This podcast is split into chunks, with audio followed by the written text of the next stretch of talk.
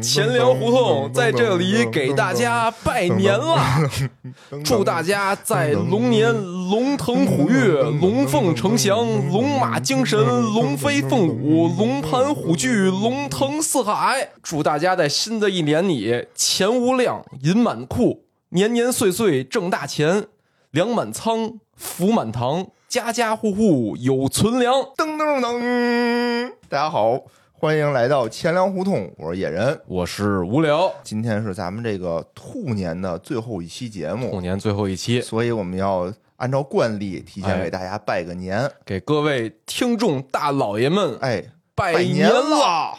哎，我最后那两句是不是倍儿棒？藏头诗啊，大家会仔细品一下。仔细品，反复收听，钱粮的这个吉祥话，我都对对对琢磨了半天的。真不容易。哎哎，而且哎咱们这次拜年啊，真的是该吃饺子了，真是对吧？哎以前这个老胡说八道，这次真得吃饺子了，圣诞节吃饺子 是吧？什么情人节吃饺子了？这回是真饺子。真饺子。嗯嗯，然后今天呢，咱们这个主题啊，哎也是这个大家期盼已久的、翘首以待的，哎也是我们准备了很长时间的，哎，是什么呢？是什么呢？就是这个大盘点，大盘点。哎哎呦，财经金融新闻大盘点。哎人有人说了，说为什么？哎，人这不都是年底盘点吗？啊，哎，我们就凑一个阴历年。人家都是什么二零二三年的盘点，对吧没？意思。哎，我们是兔年大盘哎点，就盘盘兔年，我觉得兔年啊，对我啊，真的啊，对我还是意义重大的，意义重大是我的本命年。哦哎，所以吧，我觉得以这个属性啊，生肖属性啊，做一期盘点啊，对我这个整个本命年做一个梳理。也不知道是在咱听众里有没有属龙的啊？然后啊明年就本命年了，大家这个是吧？对保护好自己。我切切身体会啊，啊这本命年确实是得经历一些这个曲折的事，是吗是是吗？？真是但不见得是是不好，因为以前不都有说法吗？说本命年得注意，好多事儿不好，这也不一定，是啊是吧？不是我这是一个非常一定，就是本命年啊，你这不是好事儿吗？去年我，操，去年我他妈行行行，大家注意，然后买好这个红腰带、红内裤、红哎袜子，哎哎哎是，吧？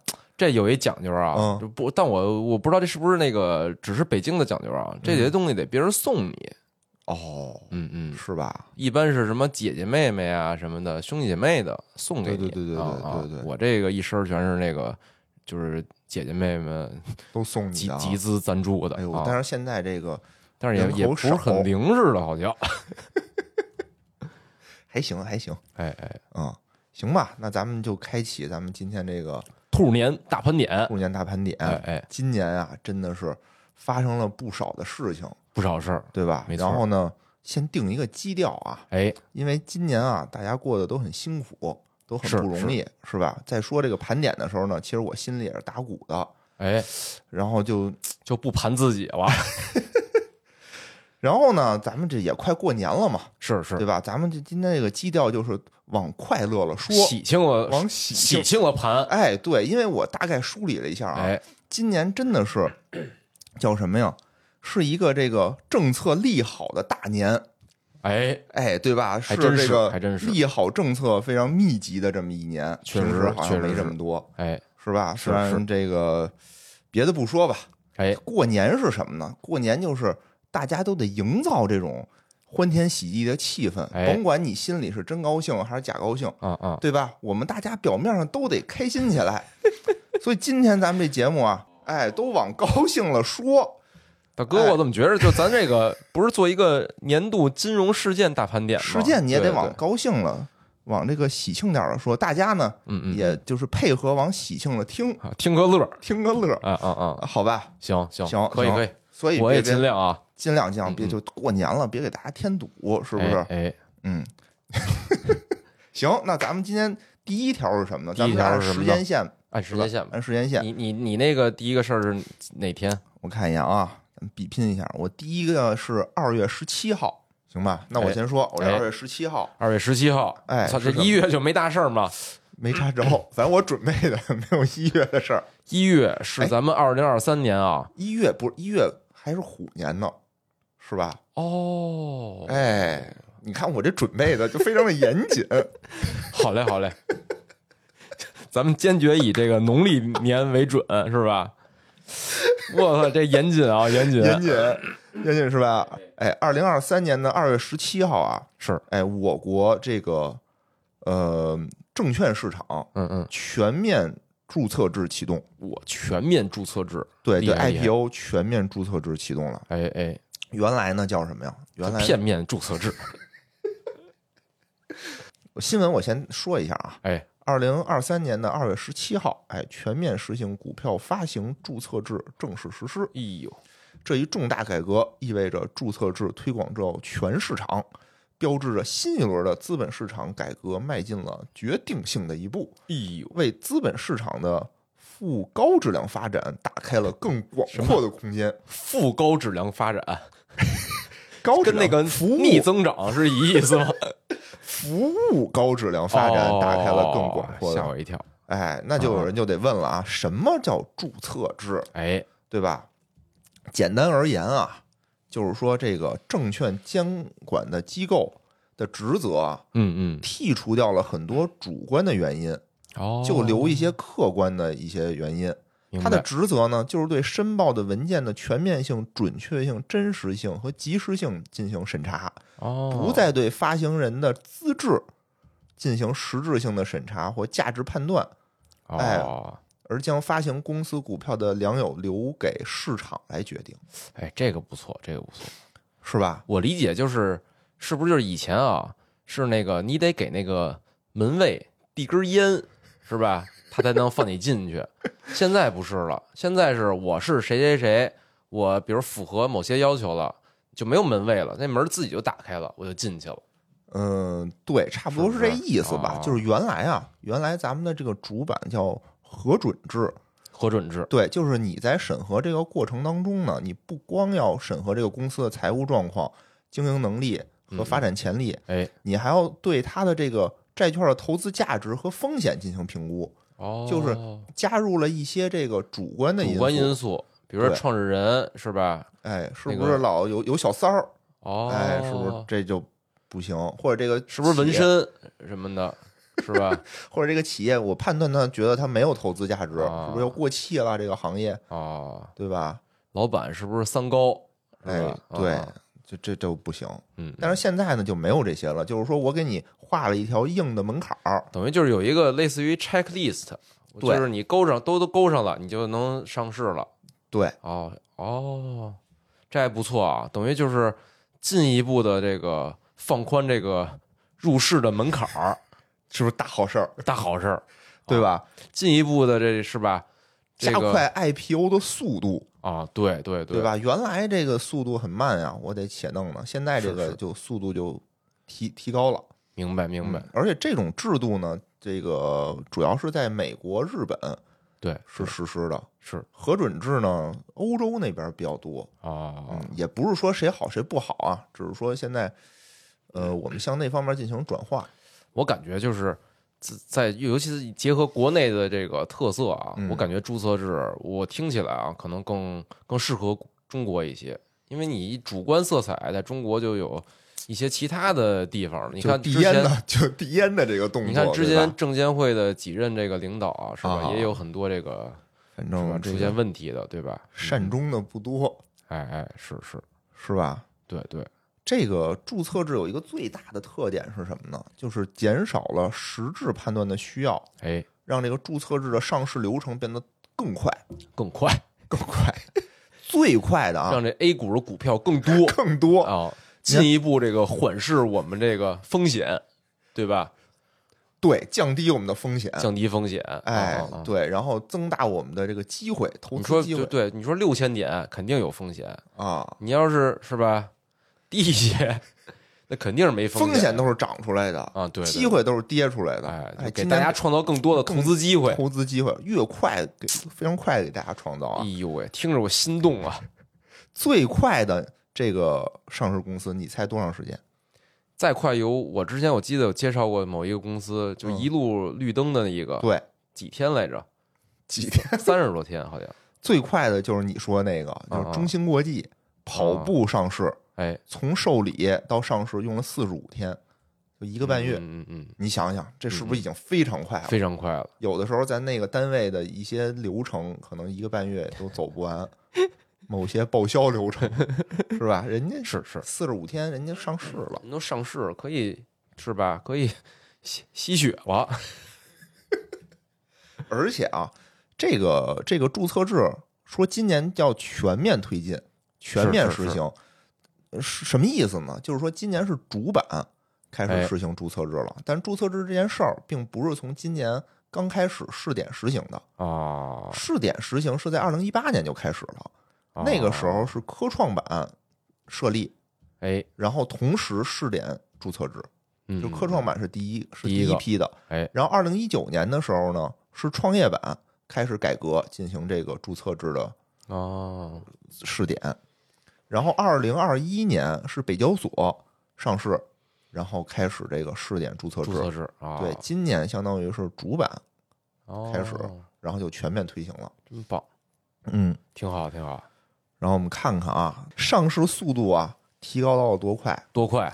今年这个。主板啊，哦，上市企业的平均从受理到上市的时间是六十二天哦，不慢了吧？不慢不慢不慢了，但是其他的板块稍微的慢了一些啊。你比如说创业板还是最慢的，哦、是四百二十一天。哎呦，它为什么慢呢？是因为它上市的家数多。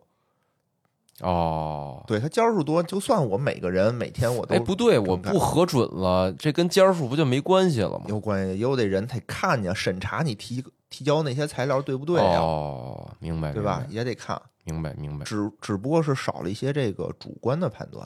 哦，也不能人家提什么咱就信什么，是吧？不能信啊！拍脑瓜，你说两个亿，咱就两个亿。这上市公司不都特别可信吗？不太行，不太行。哦，不行啊。之前咱们这个核准制啊，嗯更偏向于是事前的控制，就把风险给你拦在前头。我得先把你的风险咔咔给你调查一遍，风险出清，对，是吧？都没什么没事儿，大家都投票说没事儿，都觉得没事儿，然后再进，再给大家打新股去。对，哦，现在这不是了，现在这个控制在事后，哦，相当于你这看着你。哎，硬条件没问题，你就进来。嗯嗯。然后我在事中事后的时候给你进行严格的审查。我先睁一只眼闭一只眼，让你先融融资，是吧？也不是，就是我不自己判断了，但我进来以后呢，就是这些东西再判断，我在我严格的监控你，监控你，对，严格监控你，然后看你的这些财报啊、披露的这些事项啊，是不是合规合格。明白，明白，哎哎，就是这样，就跟我觉得跟之前说上大学似的，什么宽进严出什么的啊，严进不许出什么的，类似于这种。我觉得啊，就是我我感觉啊，就是成熟的资本市场其实就应该是宽进宽出，该退市你就退你的，对吧？嗨，这退市吧，那你说这受骗上当的人怎么办呢？我觉得啊，就是这这个金融市场还是得叫什么？得成越来越成熟，不能老用那些外部力量啊呵护着，让他就是吃几回亏，慢慢大家你看现在是吧？哎，你说这这个交易量慢慢的就就就萎靡就冷静了嘛，就冷静了，大家就这个亏大家今年可没少吃啊！哎，是是，总结一下今年咱们这个全面这个全面注册制哎以后之后啊，咱们 IPO 的情况，A 股 IPO 的情况。二零二三年一共有三百一十三家企业在 A 股上市。哎呦，嗯，这个就刚才说的什么？那去年呢？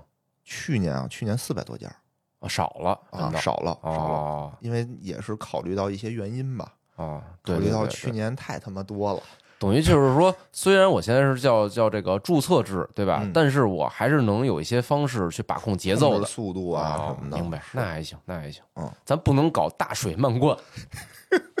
这灌不动了，我觉得。然后上市募资一共是三千五百六十三亿哦啊，这也不少吧？也不少。二零二三年一月一号开盘，哎、这个上证指数是三千零八十七点五一点。哎、那么现在二零二四年的一月一号开盘是两千九百七十二点七八点。哦、哎，虽然啊，哦，虽然看似一年白干。实则不然，实则不然，实则不然。嗯嗯，白干只是我们投资人白干，但融资企业并没有白干。哎，根据这个安永啊，一个会计师事务所，发布了一个二零二三年中国内地和香港 IPO 市场报告和展望这么一个调查调研报告，说上面说，二零二三年全球预计有一千二百四十四家企业进行 IPO，哎，筹资大约是一千一百九十二亿美元。嗯嗯，按这么算呢，二零二三年 A 股的 IPO 数量占了全球 IPO 比重的百分之二十五。你说融资规模还是那个数量？数量。首先先说数量，数量数量就占了百分之二十五，二五四分之一。哎，融资规模呢，占全球比例大，达到了百分之四十。哇塞！看出来什么事儿了吗？虽然投资人啊、股民没怎么赚钱，哎，但企业得到了资金，哎，对吧？企业要那么多钱干什么呢？发工资。给投资者，给咱们这些 A 股的这个股民发说明我国经济有活力，哦，对吧？我有活力，我需要钱，我要发展。不是你想就那什么，融了一年的资，为什么呀？为什么呢？不就是为了春节给大家发年终奖？年终奖是吧？是吧？啊，对对对，所以你股市上那些钱啊，最后用其他方式又回来能。你看啊，你以为你挣的是工资啊？其实不其实是融资的回报。其实是你自己给自己发的工资。你看这么多钱都干什么去了？哎，据统计 IPO 的数量和筹资额的前三名，半导体的企业占据了大多数。哦，有半导体整个筹资额占据了百分之五十二。哎呦喂，不错，是吧？不错不错，咱咱们就是为了这个，是吧？为了别美国卡脖子啊，我们就得自己把脖子伸出去。对，我们就得多多融资啊，对啊，多用钱去去，对吧？没有钱，这帮对啊，美国卡我们的脖子，我们这投资者就得把脖子亮亮出来啊。所以什么呀？所以一切责任都在美方。这这个利好，这个利好，而且还有利好呢。还有利好，还有利好，就是你看啊，二零二三年这 IPO 数量已经很多了，别利好了，这投资者受不了了。但是比二零二二年已经下降了哦。二零二二年有二有四百二十四只新股，融资额达到了五千八百六十八亿。哦。所以你看，其实砍了得有百分之四十，下降了很多，是，对吧？我觉得按照这个趋势，二零二三年、二零二四年应该更少。哦。应该更少，而且希望啊，希望二零二四年能更多的照顾一下这个我们这种投资人，嗯，对吧？我觉得企业也拿了不少钱了，哎，我们这脖子也亮了不少了，该给我们点回报了啊！你看，知名媒体人胡锡进啊，近期也 发表了一个微博，哎，微博又指出啊，说这个股市跌的让股民们很痛苦，老胡却看到。一些省近日公布了今年的工作计划，哎，其中多个省表示要力争年内新增几十家本省的上市公司。嗯，我不知道这些省制定这样的计划是老胡不知道啊，他说不知道这些省制定的不是野人不知道，不是我不知道啊，哎，我也不知道，但是呢是他说的。我不知道这些省制定的这样的计划征询过监管部门的意见了没？考虑过广大股民的意见和感受了没？嗯嗯嗯。新增 IPO 需要股市有更多的资金的支持消化才行，而目前股市下跌最大技术原因就是股票数目多，资金少。股民是股市的出资人，他们的意见和利益应当得到尊重。嗯，哎，我觉得说的很好啊。所以以后就是证监会是注册制，然后让股民审核，是不是？我觉得也行，我觉得也行。而且我觉得啊，在这个注册制之后，应该有很多配套的政策同时出来。哎哎，你比如说什么呀？你比如说，对于这种造假、这种财务造假的惩罚的机制。惩罚的力度，对吧？你看，原来我们也报过什么瑞幸啊，什么獐子岛啊，瑞幸还挺好。瑞幸现在被咱们的报道以后，非常的棒，对吧？其实咱们报道了很多这种对对对造假、财务造假的，但当时呢，就是说证监会这块儿好像的处罚力度很少，我记得就是几十万的量。反正瑞幸它是够不着，我觉得就不说瑞幸了。瑞幸是美国那边的嘛？啊，然后中国这边，今年我印象里啊，好像是说，就是有很多这个，就是跟财务上市公司的财务造假，或者不是财务造假，或者说什么干扰股市啊，什么一些这个违规操作啊，好像都是比较严厉的处罚的。今年，但是呢，我觉得应该有更多的，就是把把这个法规更完善一点。那肯定，那肯定。嗯据说就我记得之前有一个就是被处罚的，就用的都不是那个证券类的这个法律处罚的，用的别的法。是，嗯嗯我觉得证券类也应该加强，应该有，应该有加强。法金融法制化建设嘛，是是是是，你你光靠自觉，我觉得这个不太行。还有呢，就是这个各省的这种 KPI 啊，这种计划，哎你看都是说我这个 IPO 的数量，哎对，吧？是我这个省内的计划，能不能改成这种我现在已经 IPO 已经上市的企业，我的这个市值的增长哦，列为这个省内的各省的这个计划，是不是这样就好一些？这我觉得可能跟我后续要盘点一个事儿啊，有一个息息相关，嗯是吧哎一会儿可以咱们也再说说啊。哦哦，行行行，好嘞。反正大概啊，这个 IPO 就是这么一个情况，行，大利好是吧？大利好，这是属于这个兔年的第一个利好，大利好，咬着后槽牙。现在我我来啊，我来说这个第二大利好、啊，第二大利好第二大利好哎也是啊，咱们这个年初，哎，这个二三年的二月份啊，嗯这个监管部门颁布了一个这个管理办法，关于商业银行的，哎，这叫什么呀？叫《商业银行金融资产风险分类办法》。哎哦，，这办法啊，我觉得就是发的时候、发布的时候，嗯嗯，或者说这个这整个一年啊，其实这个对大家的影响或关注度其实不是很高的一个一个管理规定。是，但是呢，我我在设想啊，就就是因为之前我们的很多解读也也遇见过类似的问题啊，嗯。就是比如咱们解读的时候，可能给大家的一个大概的一个判断，或者说这这个事儿对后续的一个影响。但是比如过了一阵儿之后呢，这个影响真的出现了，嗯，然后一些这个无良媒体啊，就开始用各种标题党哎，进行这个这个各种各样的报道，是，然后其实就是，比如给大家这种营造这恐慌啊，或者大家一下就是哎呦这这怎么回事啊什么的，是是吧？是，所以我为什么捡这个新闻跟大家说说呢？我觉得就这个新闻啊，看似是一个不温不火在二三年，但二四年我猜啊，它一定又会引发很多标题党了。嗯因为什么呀？就是首先啊，说这个这个文是那个二三年二月份发布的，嗯，然后呢，但是要求是那个二三年的七月一号起施行。哦，哦这个节点首先就很有意思啊，嗯，就是七月一号，为什么是七月一号呢？为什么呢？因为就是一般是什么半年报是吧？到六月三十号，哦，对，年报呢是到十二月三十一号，对是吧？？对，这实施之后呢，在下一次咱们在见着商业银行的那个年报的时候啊，嗯有很多可能都会受受这个影响。我简单说说啊，就这个这个办法啊，就大概就是银行的这种金融资产是分那个五级分类管理嘛，嗯这个可能大家要不知道百度一下，我就在这儿不说了。嗯然后呢，但是呢，就是之前的那个分类管理办法啊，是只管你的这个叫什么表内的资产。哦，哎，你说不良贷款，一般都叫不良贷款嘛，对吧？对对，很少说什么不良别的不良资产的，都是银行都是不良贷款、不良率，是吧？这里边最核心的一点啊，这个办法新出之后啊，是表外的项目，但如果承担了信用风险的，也需要按照这个表内的资产进行这个风险分类了，哦，比如债券，嗯，比如有应收款项、同业资产这些东西，嗯，就是我承担了一些这个，就是银行承担了一些信用风险的，但是它不计入到我表内的，明白，哎，都要按照这个新的风险分类的这个办法扩，等于它扩大了你哦做分类的这个范围，范围。嗯这一扩大之后呢，会影响什么呀？嗯，就是银行的这个对于不良率的口径的统计就就变发生变化了。哦，对，这是第一个啊，嗯就是它对不良率有影响了。第二个啊，也是这个办法首次提出，就以前的不良贷款啊是按笔来算不良贷款，对吧？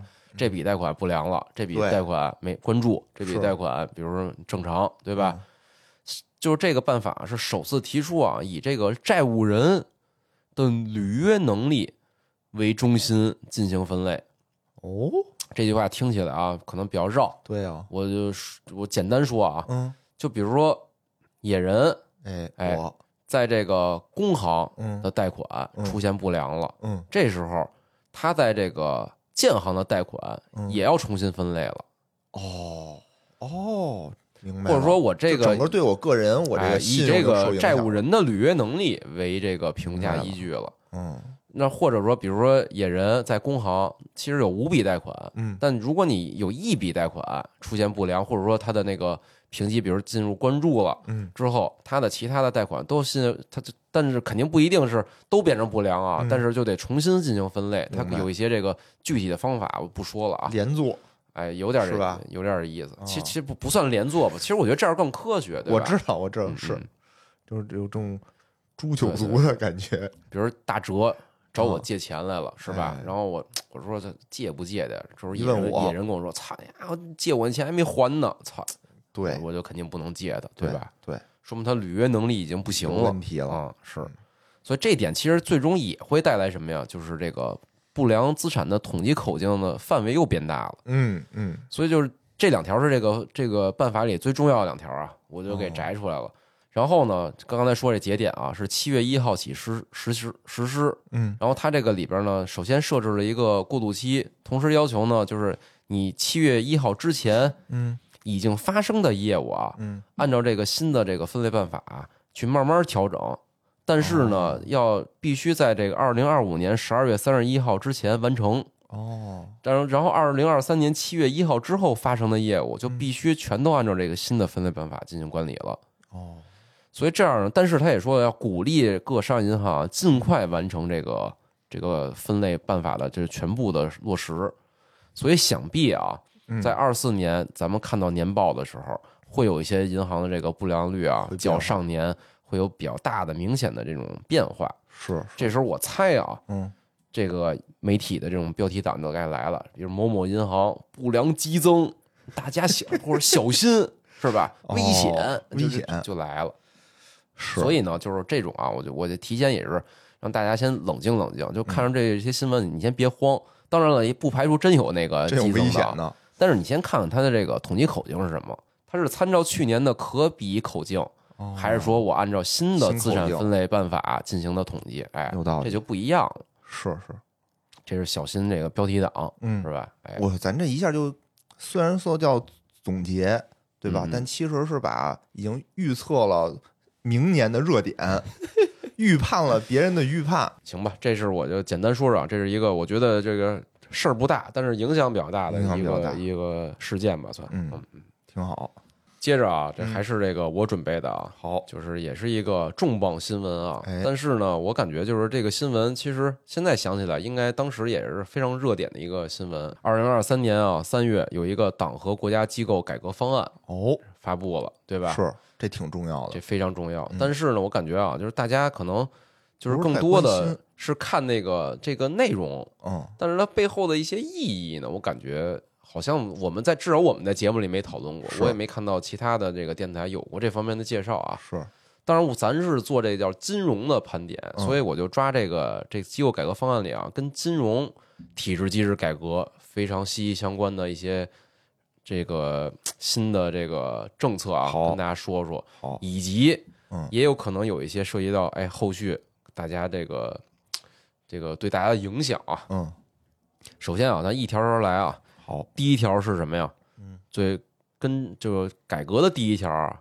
也是这金融的第一条，嗯可见金融之重要啊！组建中央金融委员会。哦，哎这个委员会呢，就是组建，其实是什么呀？就是咱们就是政府层面啊，其实一直有一个这个金融委员会，嗯叫国务院金融稳定发展委员会。嗯，哎，等于现在是在这个基础上，就是组建了这个中央金融委员会。等于哦，不就不再保留那个国务院，就是大家知道，就是党的一般都叫什么中央什么什么嘛，是是，然后就是国务院的这个委员会就不再保留了。呃，这条最重要的意义啊，就是你看吧，就是我不知道大家了不了解一些这个政府的结构啊，嗯一般叫什么中央什么什么的嗯，级别，一般啊就会更高一些，对吧？中央政治局，对吧？应该是最高的。哎，对，就比如部委里边，嗯就比如就是有那种党的直属机构，也有嗯国务院的直属机构。那嗯党的直属直属机构就是会 更嗯，厉害一些啊，更厉害一些。你瞧我们这用词更厉害一些，生怕您听不懂。所以呢，就是从一个国务院的这个金融委员会变成一个啊中央金融委员会，哎，哦这一下就提了提格了。提提了一级。这其实就说明什么呀？就国家啊，对于这个金融啊，其实是嗯更加重视了，对吧？是，嗯嗯，也是想提级管理了。嗯，哎，这是第一条啊。但具体你说这个，就是提级管理之后，就怎么就这个重视了？对呀、或者说那个怎么能就是更重视做了什么？这后面啊，咱们再说。后面就就有很多大量的事件啊，就代表就不敢重视了。好，啊，你说说。不是在这个改革方案里没有啊，哦但是在整个贯穿全年的一些其他的重点事件里，哦你就能看出来是，对这个金融有多重视了。明白。嗯嗯。第二个呢嗯是这个，就是这个简单说啊，就是组建了中央金融工作委员会，刚才那叫国家金融委员会，嗯，还叫国家中央金融工作委员会。哦这个呢是这个就是管这个金融系统的党建工作的，哦，等于也是同步嘛，对吧？嗯嗯我的那个相当于我整个金融的管理归到党了，嗯。那我的党建的管理自然也要到党的这个层面嘛，所以也成立了这个。哎，第三个啊，可能就是大家这个就是可能更更多的就知道了，是要组建国家金融监督管理总局，哎，这是在原啊嗯，中国银保监会的基础上进行了这个组建。哦，它是统一负责什么呀？就除证券业之外的金融业监管，嗯，哎，就都归他管了，对吧？除证券外嘛，对啊吧？嗯就原来比如什么，呃，银保监会哎没有了，更名了更名了，啊。你现在在网上、百度上在搜银保监会的时候，哎，就自动你再点开那网页，自动就给你跳转到这个金融管理总局不是。你现在搜那个，你知道在百度是啊，你搜那个银保监会，它的第一条就是国家金融监督管理总局了，哦，是是，就跟当年那个银监会变成银保监会的时候，你搜银监会就变成银保监会了。哎这感觉啊，就是感觉百度还是比较有政治觉悟的啊。同时呢，它是作为一个叫什么国务院直属机构了。哦，这个变化啊，最后我统一说吧，就这几个机构改完革之后的一个统一变化，都是变成这个直属机构了。嗯嗯。同时呢，就是这个是在原银保监会的基础上组建的，然后又增加了一些职责，哦，把这个人行啊嗯。对于金融控股集团的监管的职责嗯，划入了这个国家金融监督管理总局，哦。就咱就统称这简称总局了啊。总局。哎，这是为什么呢？其实也是让希望啊，让这个总局把这个些金融机构嗯。都能统一的管起来，哦，不能比如你说人行管几个。是吧？然后呢，以前的那个银保监管几个，乱就乱。但是呢，就是也是在这个顺应这个整体的这金融的改革啊，把一些这个其他金融监管机构的这个职责，也有一些是划到这个总局里了。哦比如啊，对这个人行之前是管这个金融控股公司的监管的，嗯哎，把这个职责划到了这个总局里，哦哎等于也是说尽可能的啊，让这个金融监管统一一下，啊，不要有很多的这种金融监管机构，对吧？我是是什么都管。是但是现在啊，唯一一个我应该是啊，就是这么说吧，就是就比较有名儿或者说占据重要地位的金融机构里啊，就是嗯人行现在唯一一个没甩出去的，嗯你猜猜？什么呢？支付哦。啊，非银支付，反正啊，就是剩一支付机构了，不知道嗯。哪天看能不能把这个再统一，也再甩统一统一。甩再甩出去。同时呢，还把这个人行和证监会的消费者保护的职责嗯。都归到总局了。哦，我不知道大家今年也是这个消消费者保护一大年，二零二就是兔年啊，不是每年都是大年，大年，但今年的消费者啊，啊格外需要保护一点。我觉得说的对，对，可能以前啊都是这个金融的，这叫什么投资者，哦今年就变成消费者了。那可不嘛你，想想是吧？那可不嘛，嗯原来投资是你投出去得有回报啊，，对，现在是你投出去的是你你你不不是享受了你，是消费 去你了。消费去了。对我今天消费了二百股，啊！什么中国石拔着掏出油，POS 机来给你刷卡。嗯嗯。所以今年其实有一个显著的变化啊，就是说那个这种以前大家知道啊，就是这几个机构都有那个投诉电话是啊。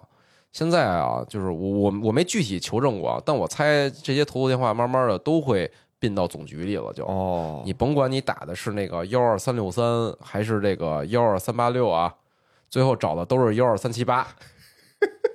你你今年享受过吗？呃，都享受了，都享受了。今年啊，本命年嘛啊，所以啊，就是其实那个整体的这个就是总局啊，是做这个消保的这个保护，嗯以及这种除证券业之外的金融监管，这是它的整个一定位。哦，哎，其实这里边啊，也是能体现出一什么呀？就是整个中国金融行业的整体的一个规划思路。嗯就是咱们经常在那个各种政府工作报告里提叫什么呀？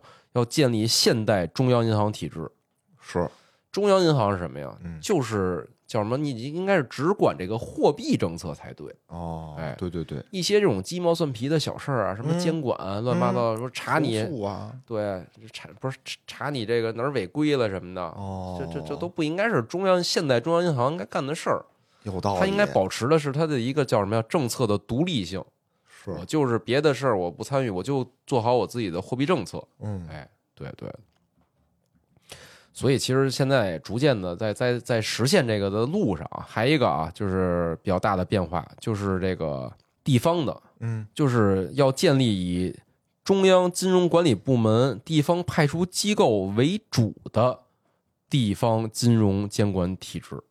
哎哦，这句话啊，其实是深谋远虑啊。嗯谁是这个中央金融管理部门啊？嗯想必啊，就是人民银行总局、嗯证监会，这些都叫中央的金融管理部门，以他们的地方派出机构为主做地方金融监管。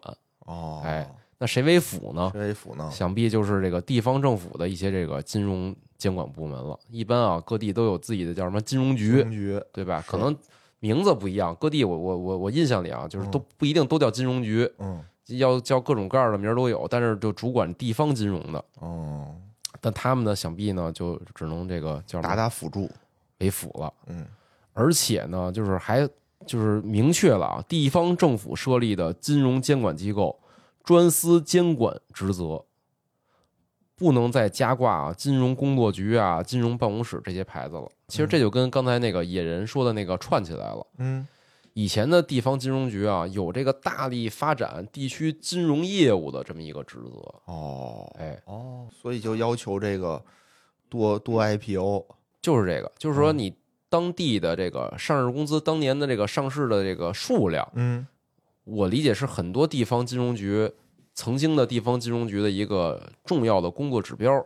但是慢慢随着整个金融体制改革啊，你以后这地方金融局你就是做监管了，哦你就不要老想着我得把这哎地方什么事儿做好了。反正我举几个例子啊，嗯地方金融局以前这个为了发展地方金融做的这个业务创新啊，哎，说说第一个叫 P to P 啊，哦，第二个叫地方性交易所。哦哎，这两个啊，应该这个野人都那刻骨铭心，是吧？还行还行，啊啊，所以你看啊，就是说你你你发展可能就会出某种这种混乱，对吧？尤其在没有中央的这种金融监管的这个统筹下，是你可能就很难做的。毕竟之前也说过，就是金融体系啊，如果受政府的干预过多的话，嗯往往都会出一些问题。出问题对？吧？所以这是一个这比较大的一个变化啊。简单科普一下啊，就是说这个地方金融局到底现在监，他说他做这个只做监管，他管什么呢？嗯，哎，管什么呢？你说银行、保险什么乱七八糟的，不都有这个？对呀有有这个亲爹亲妈的管着呢嘛？对吧？那地方金融局管什么呢？对啊，这点儿简单介绍一下啊，嗯他管小贷，哦小贷公司归他管，然后呢，融资担保归他管，融资租租赁归他管，哦，地方性交易所还有典当行，这些是归这典个。当行也算金哎，融机构啊典当行当然算金融机构了。嗯，哦，所以这些地方性的这种就是金融局啊，以后就管这些东西，你给我把他们管好了就行了，别的事儿你就先暂时先不用你操心了。嗯，哎嗯，啊，还有一个啊是这个中国证券监督管理委员会调整为国务院直属机构。哦，哎，刚才说了啊，总局变成这个国务院直属机构了。嗯哎，然后呢，但人行啊，一人行其实一直是国务院的一个，它叫那个组成机构，国务院的组成机构。直属机构跟组成机构啊，其实你看啊，还是有细微的差别的。对，嗯嗯。这个证监会啊，也是明确了一下职责啊，是负责资本市场的监督职责。哦，同时呢，把这个以前啊，就是之前我们我记得讲那个债券什么科普那期的时候说过啊，说有什么公司债啊、企业债，对吧？嗯企业债什么呀？是归发改委批，公司债归谁批啊？归这个证监会批。这次机构改革之后啊，把这个发改委的这个企业债审核的职责嗯，也都一并划到这个证监会了。哦，等于以后也不会分什么，我得去不同的地儿去对对对对对，发债了，都是证监会了。嗯，这挺好。其实从这儿啊，就能看出这个整个的一个顶层设计是什么样的。嗯我简单说一下啊，就是中央金融委它是做什么呀？统筹协调，嗯制定这种重大的金融的政策的。嗯人行呢，你就是尽量的只管这个货币政策。嗯总局啊，你是负责这个间接融资这个领域的业务的监管。嗯证监会呢，你是负责这个直接融资这个领域的监管，这是大体的一个思路啊。嗯那比如证监会都管谁呢？嗯，哎，比如基金嗯归他管，期货归他管，嗯然后证券归他管，哦这，都是比较这个叫什么更偏那个直接融资一些的。对对对，所以就成了这么一个叫什么呀？就是整个的一个金融管理的这么一个体系，就这么搭建起来了。嗯哎，然后呢，还有一些就是，也是我觉得啊，对这后续的发展会可能有些这个深远影响的一些事情啊。嗯那这在这个机构改革里也说了，嗯，比比如有一条啊，叫这个完善国有金融资本管理体制。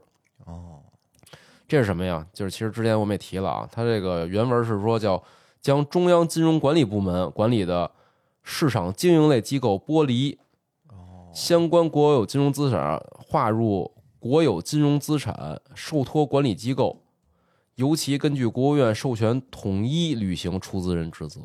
嗯哎，这大概什么意思啊？嗯就是中央金融管理部门管理的这个机构，比如啊，举个例子，嗯之前也说了，这个四大资产管理公司啊，哦它的股东是谁啊？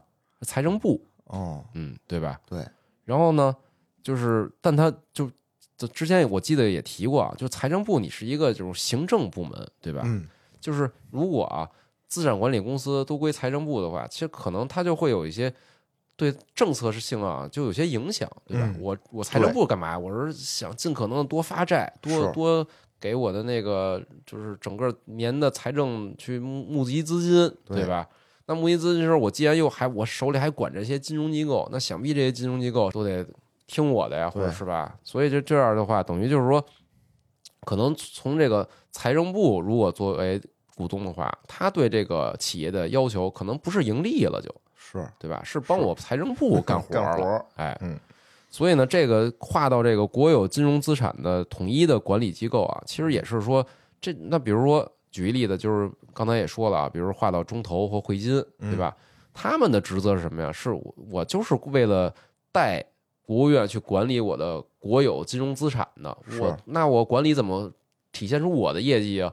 这国有资产得升值，对，我能拿到分红，嗯对吧？就这才是这样的话，就更像一个出资人的股东的角色了。对啊有道理，所以所以也是基于这条啊，之前也说过了，就是说之前有一些一直有一些传言说这个除了华融之外，那其他三个资产管理公司啊要嗯并到这个就是中投，中投，嗯哎对，然后曾经的这个中国华融啊，现在已经并到那个中信了。哦，然后我查了一下，中信的股东也是国务院，哦，所以它其实它也算一个国有金融资产的管理机构了。是是是，其实还有几个，还有几个，等于就是慢慢的都变成这种，就变成国有出资人的形式了，明白。管理更科学一些，是嗯好事利好利好，利好。整体的这个整个的这个金融体系的这个改革啊，嗯我觉得确实是利好的，让这咱们哎国家的各种各样的事儿啊更规范一些了，是是对吧？是，就是为后续的。就是这一年乃至下一年，哎，我们的各种各样的这种金融政策制定啊，还有金融的这业的这种发展啊，可能也是能能有一个更好的组织的支撑，可以，哎，是吧？确实是这个是哎为了咱们这二零二四年的这个大展宏图哎，奠定了基础，是是是？吧？哎，行吧，这就是这个简单介绍下这个机机构改革啊。哎，我觉得跟后面我要说这个息息相哎关，呦，说说说因为你要不说的话，后面这些大家可能都不知道，说哎，这个金融监管总局是哪儿，对吧？哦，可能就很陌生。哦，你一说，大家知道哦，原来是从这个银保监会对变回对对，过来的，都是官儿老爷。都是官儿老爷。嗯嗯，哎，我要说的下一个呢，其实是一系列的这个政策哎呦呵，啊，一系列的也是组这个合拳，组合大利好，密集大利好。我操，什么呢？就是这个房地产的这个利好政策，就是密集落实。啊，我感觉你挑这个选题啊，都都不错啊。先找证券，然后再找地产，地产都是两个这个欣欣向荣的行业呀。都是今年这个利好非常密集的东西。你比如说证券吧，刚才我只说了一个，哦，其实有统计啊，说今年关于这个证券的这个利好消息啊一共有十六个。什么降那个印花税，对对吧？对对对然后各种的吧，然后咱就不都说了 你这眼光真是独到啊，这是必须的，得得找那个老百姓关心的话题，爱听的话题，对吧啊？地产，地产这么多年就没利好，嗯，这么多年都是这个政策都是收紧，收紧，对对，都是利空。哎，哎，今年这个年我们这兔年兔年嘛，跳起来了对，啊啊！咱先从七月份开始，说，七月份就开哎始出了，二零二三年的七月二十四号，哎，中共中央政治局会议，哇，哎，这会议颁布了最高端会议啊，对，嗯，办了很多个这个政策啊，嗯。其中有一条就是要求适时调整优化房地产的政策。哎，会议明确，适应我国房地产市场供求关系发生重大变化的新形势，就是面对现实吧。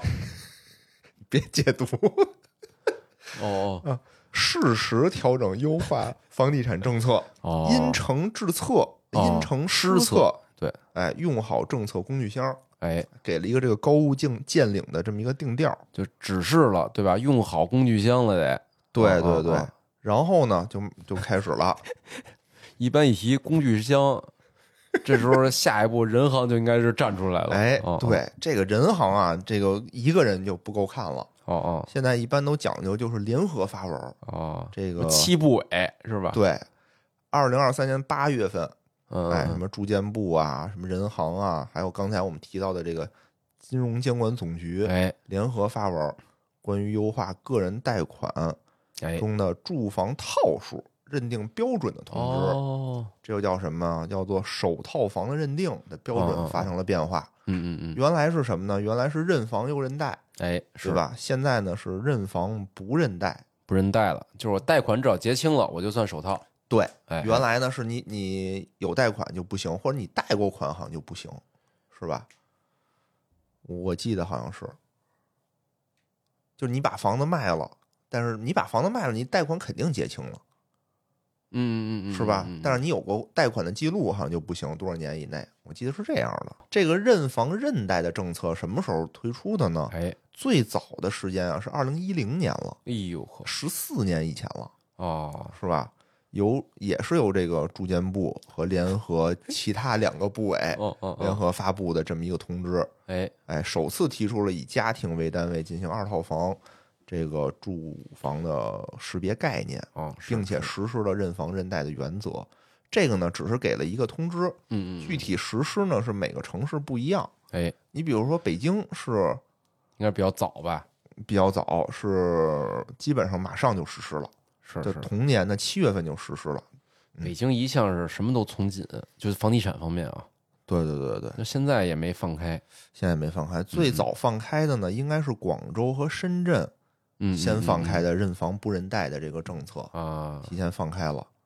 嗯，好像九月份北京也，北京和上海是在九月份嗯，也嗯实施了这个政策。哦，现在也实施现在也可以了。对对，所以基本上就是北上广深，那赶紧买房啊！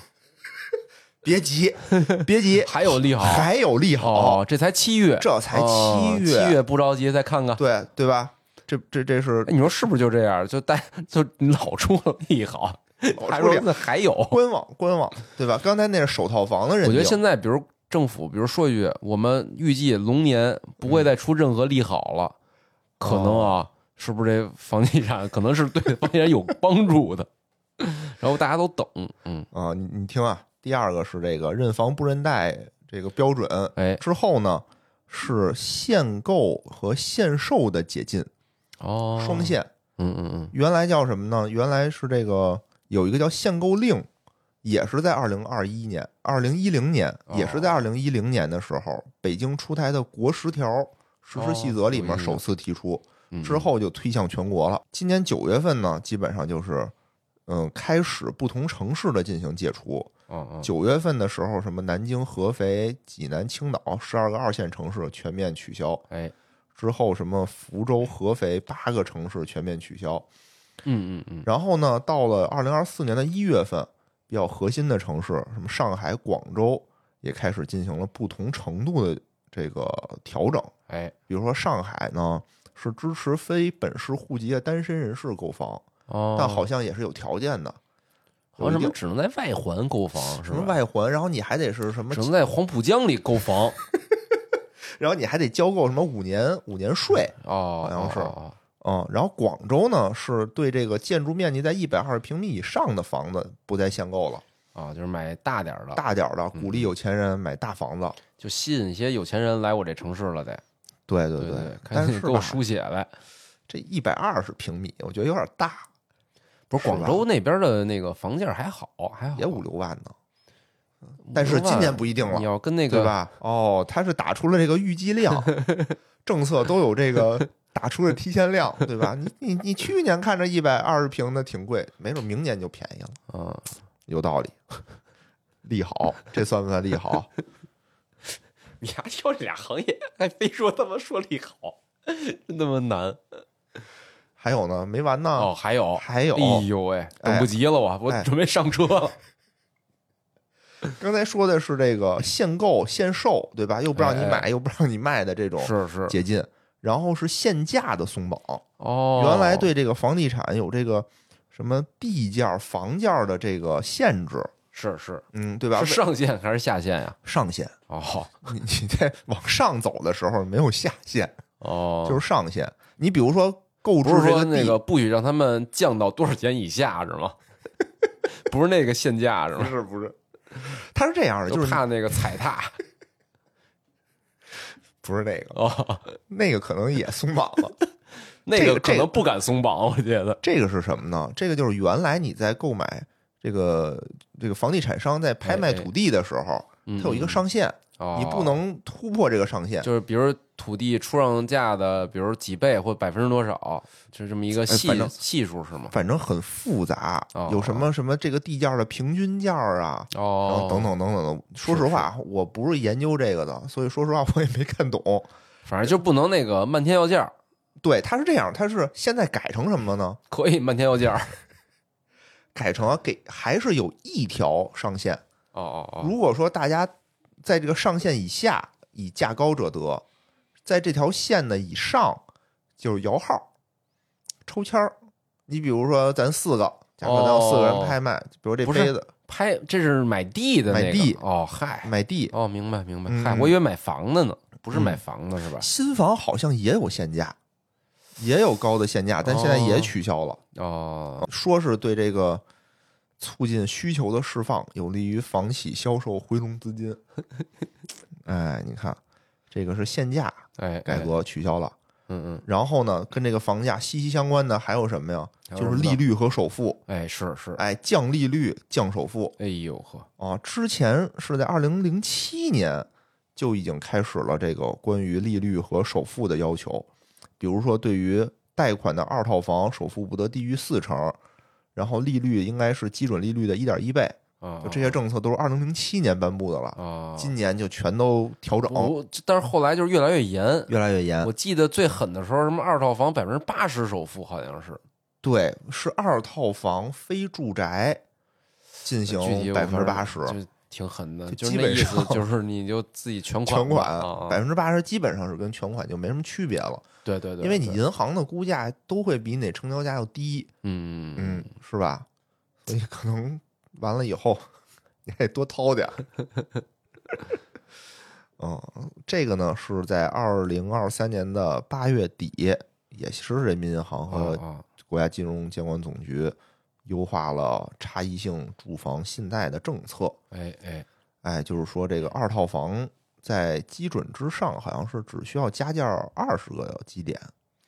反正我明显感觉啊，就是嗯这个房贷的这个利率下降了，对，因为我存量的嘛，我就是有这切身体会。是嗯，二零二三年十二月份啊，据这个统计，百城首套主流房贷利率平均为三点八六，二套房的平均利率为四点四一，较二零二二年的同期回落了二十三个基点和五十个基点 真是看看确实是。啊我，记得那时候最高的时候好像都到五了。是嗯嗯嗯，是，所以今年就不是今年，去年的时候呢，很多人就进行换贷嘛，对对对吧对对对，嗯也是为了阻止大家换贷，所以把存量也降了。也降了，也降了，对是，然后首付呢也降了，存量的？你看我那个当时是上浮吧，嗯，就 LPR 必须得，就是那个上浮是写死在合同里的，LPR 可能每年动啊。对，但是我记得就是我当时那个就是存量房的那个房贷的改革啊，嗯政策是说那个上浮好像至少我那个它跟年不一样，你多少年前的上浮怎么改怎么改。我那年买房子，整个把上浮又给取消了。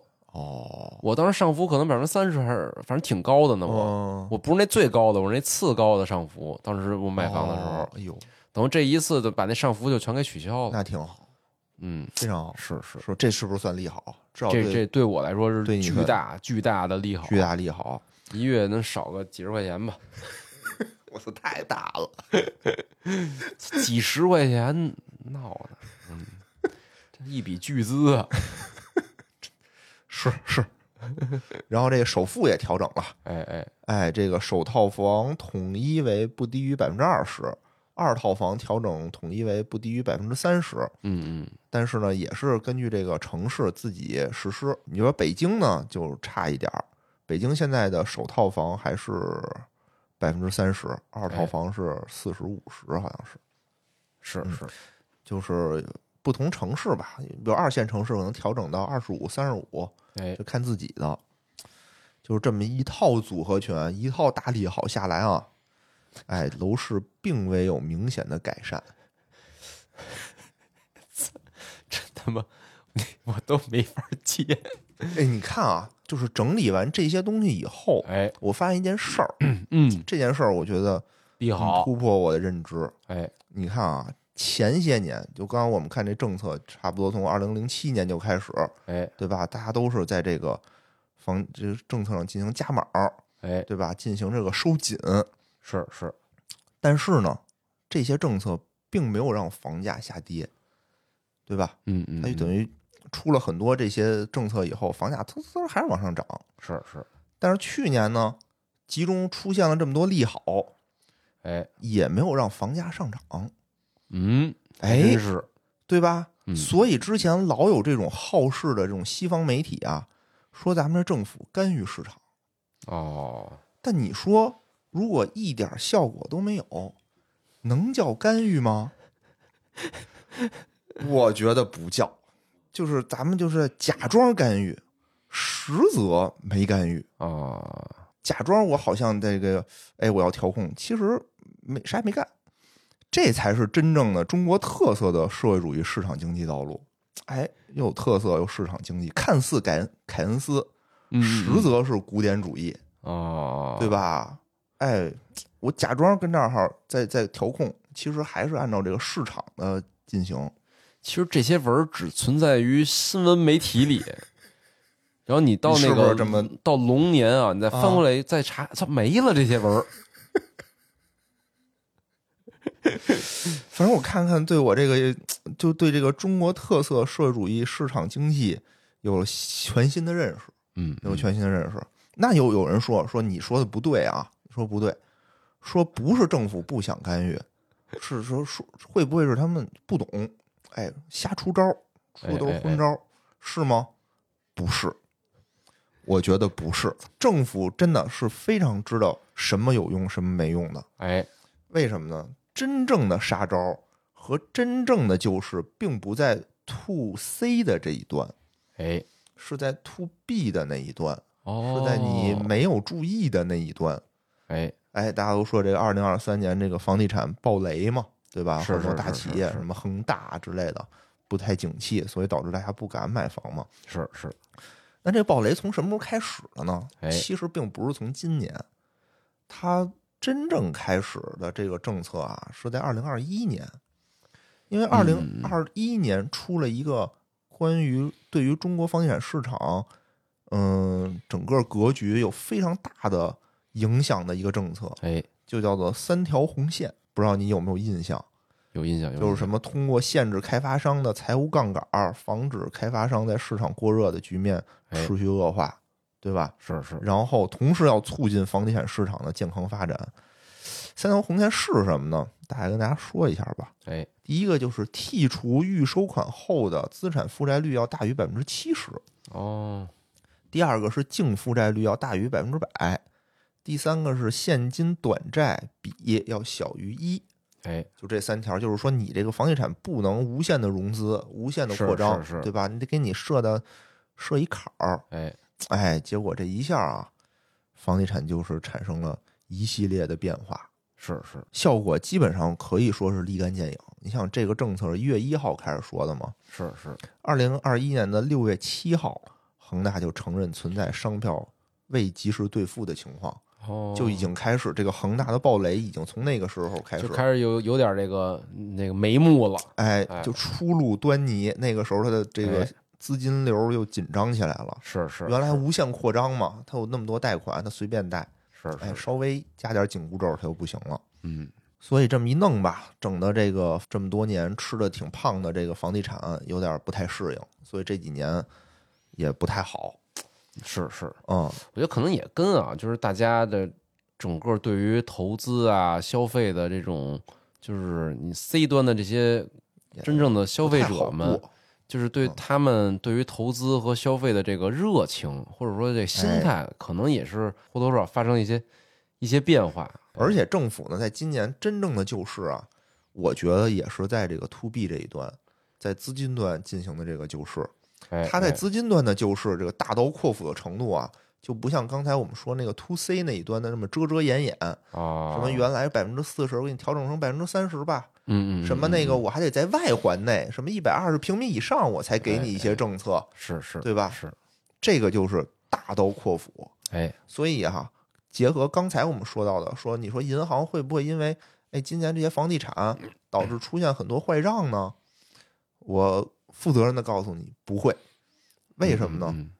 是因为以下的这些新闻啊从去年十月份以来，嗯嗯，嗯多家监管机构啊，就很多家，很多次的和银行和地产公司开会，开会，哦哎哦提出要一视同仁的满足不同所有制房地产企业的合理融资要求，哎，而且针对性的对银行等金融机构提出了三个不低于的要求。哦哦，什么叫三个不低于呢？嗯嗯，即各银行自身的房地产贷款增速不低于银行行业平均房地产的贷款增速。哎呦呵，第二，对非国有房企的对公贷款增速不低于本行房地产贷款增速。嗯嗯嗯，第三，对非国有房企的个人按揭增速不低于本行的按揭增速。哦，就是说，你要支持房地产，加大这个金融支持的力度，对，而且呢，要求对正常经营的房地产企业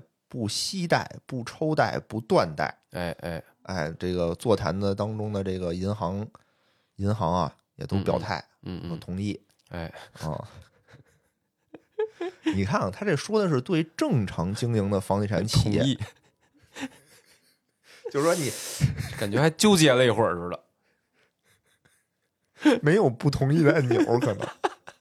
你看，他这叫对正常经营的房地产企业不息贷、不抽贷、不断贷，是对？吧？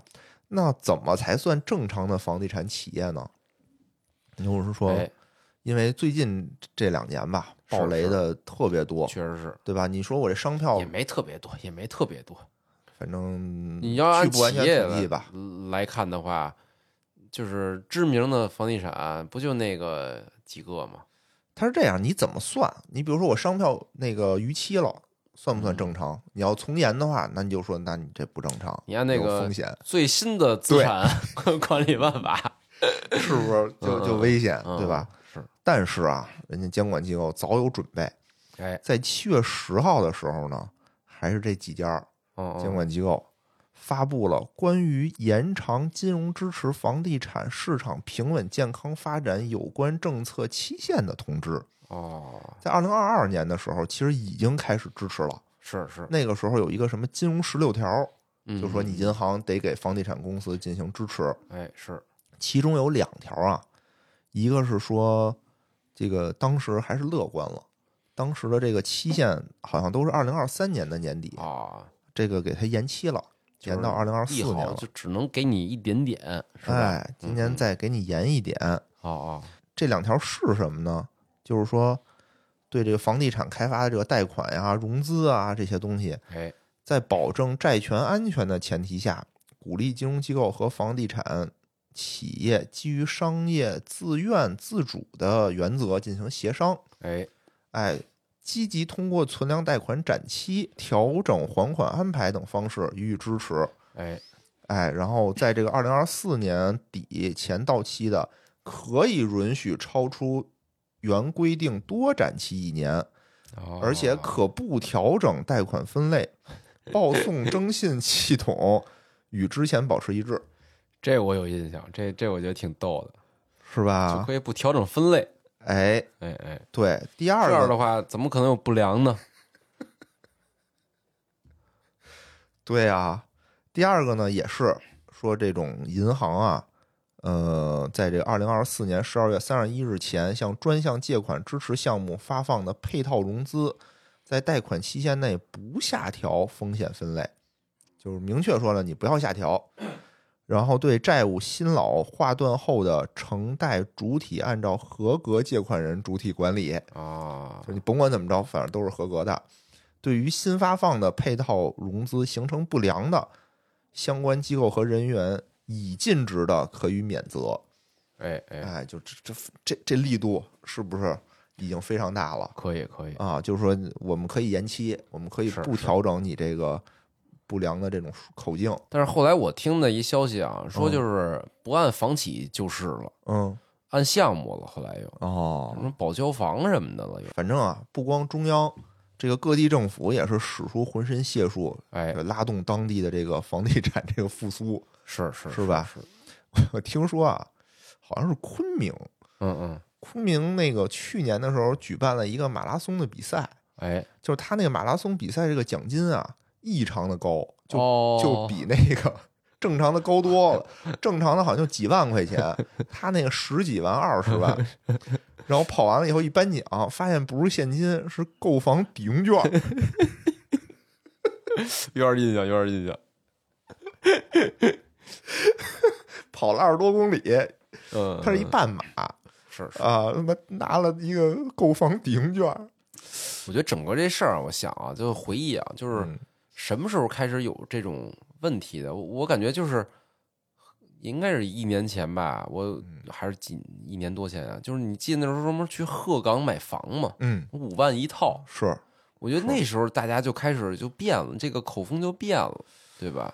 唉，就是大家好像觉得，那我就不如就去鹤岗买房，是吧？也去鹤岗，我觉得大家还是开玩笑的。不是不是，好多去，就是那种那个吗，就那种远程的自由职业者，或者我哦远程办公的那些人，哦还有叫什么，就是那种就是真没钱了，就去那儿不是没钱，他觉得很好，就是我我的投资是吗？我不是投资啊，就是我生活成本极低，哦，然后我的收入跟那个我的在哪儿工作那个物理位置是没关系的。哦，就比如播客，嗯，对吧？主播嗯，什么那种是吧？那你说我在哪儿不能干呀？对吧？也是有网就能干啊，对对对对对，是吧？反正我记得不是去年大家的这种消，真是就消费和投资的这种习惯啊，在在在出现一些变化啊。是嗯嗯，是，但是去年和前年我记得还有最后一棒，应该是在深圳那块儿，什么深房里，当时还怎么教大家撸贷款，怎么加杠杆买房呢？哦？是，但那会儿已经我觉得已经很危险了。是是当时咱们节目好像也说到过这件事儿，提醒大家注意风险。是是是，哎，反正吧，而且我感觉啊，嗯。就是我我的一个也是对这个的判断啊，就是嗯。随着这种一线或超一线城市的政策再松绑啊，嗯，就会又会变成这种，就是有这种虹吸效应，就嗯。会加剧啊二三线城市的房价可能再进一步的这个向一线城市靠拢，呃不不下降下降哦对啊，就是哦哦哦，是，就是说，就是说，靠拢 靠拢够呛的。我说是资金向一线城市靠拢，对啊，就是虹吸效应嘛，是所以就是说别别别利好利好，利好便宜了嘛，便宜了还不算利好吗？对对对，是是是。对吧？有人就说过这事儿，就是说啊房子降价之后啊，大家生气的都是有房的人哎，啊，没房的人高兴着高兴，嗯没错没错。你是是你说是今年吧，我切身，所以我我觉得我现在应该高兴高兴，把房都卖了。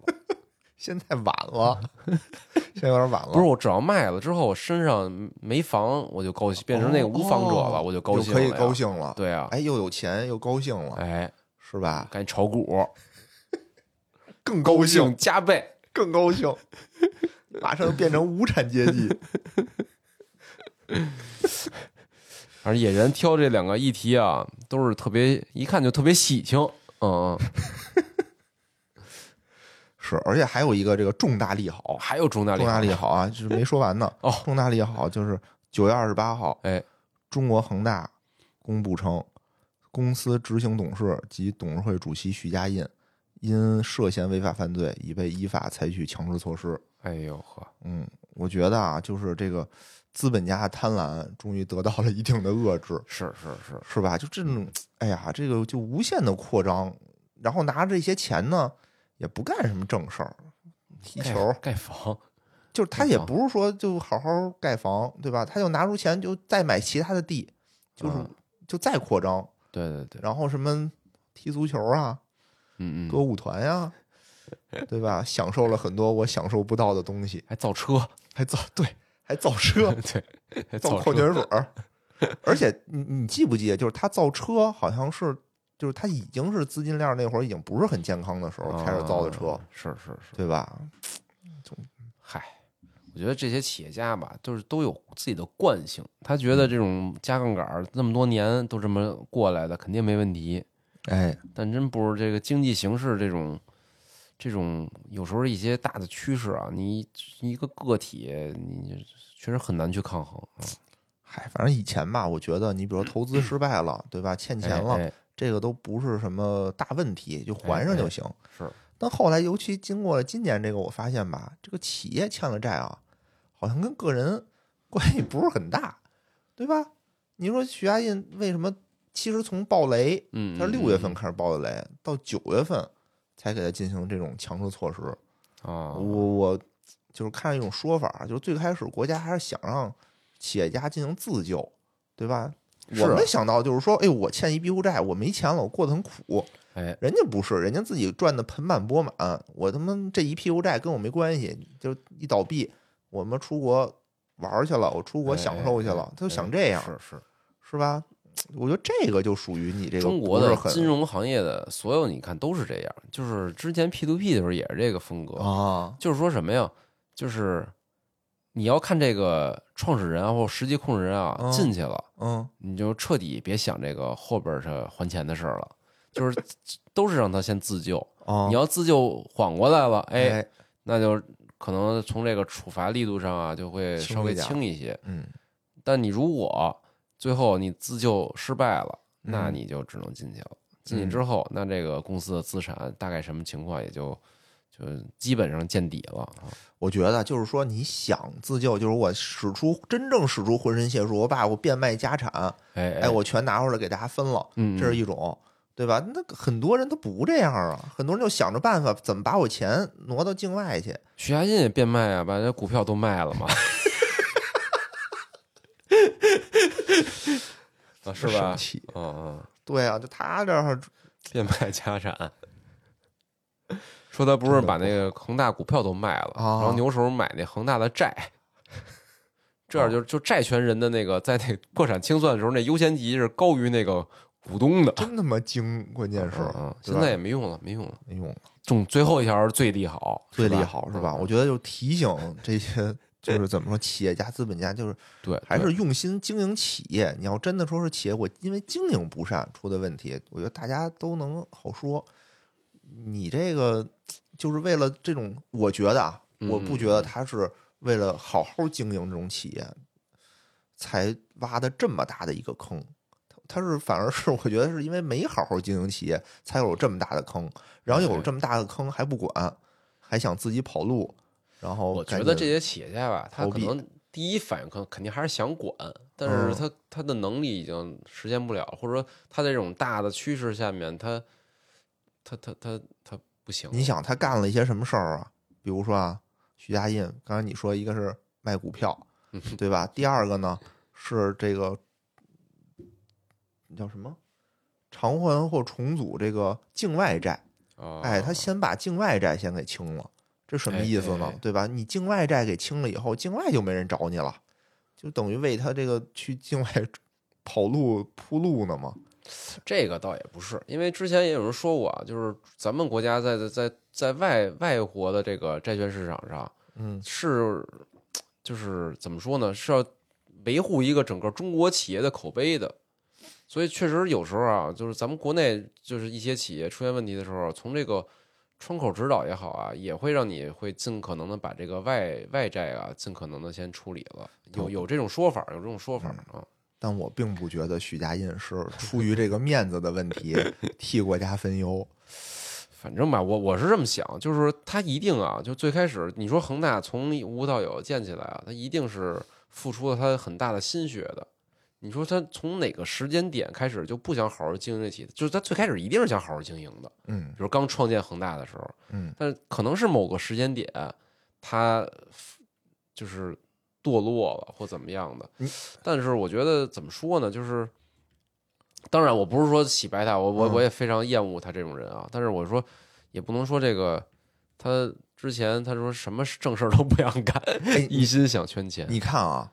他这件事儿爆雷，他不是从去年开始爆的，嗯嗯嗯，他从二零二一年开始就已经开始爆雷了，嗯嗯，什么商票那个延期兑付啊，嗯，然后我记得他还有一个什么恒大理财，恒大理财也是特别提前爆雷了吧，也爆了，好像那创那个他那个 CEO 也也被控制了，好像，对他那 CEO 是哎是 CEO 还是总经理我忘了啊，就是说在这个。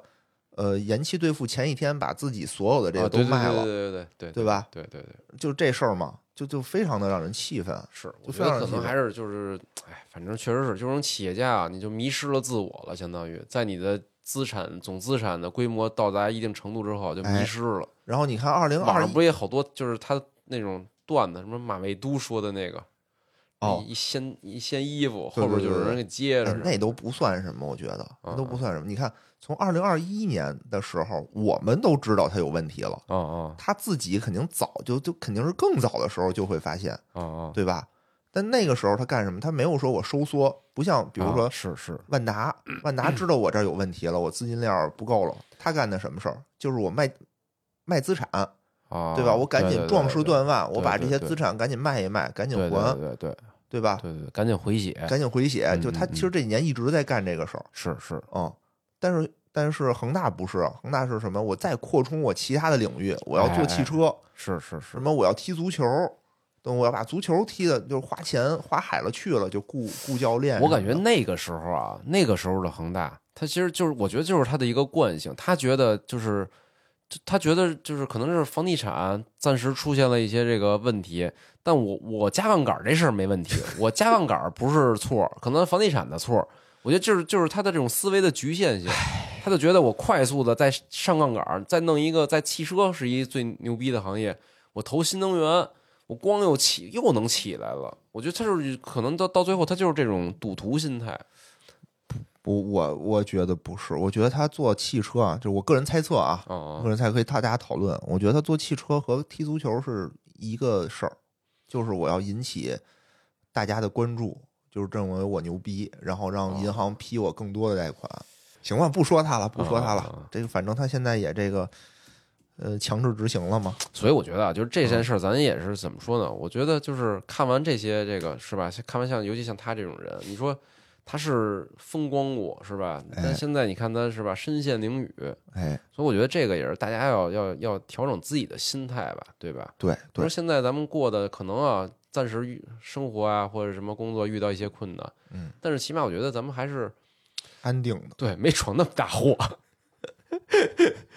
就还是还是对，还是能有翻盘的机会。我觉得他这辈子应该是没有，应该是没有，咱们就是没有。就每次遇到挫折的时候，我老就是也会安慰自己啊。你说这些企业家当年就是不是万里挑一，成为了一个顶级的企业家。然后呢，但是大浪淘沙之后啊，最后也身陷囹圄。就是其实我想，我现在生活可能就是没那么多波澜不惊吧，但是活得也还算开心。嗯哎呀，我对我现在生活还是挺知足的，是吧挺？知足的，就，挺好。挺好，挺好真挺好。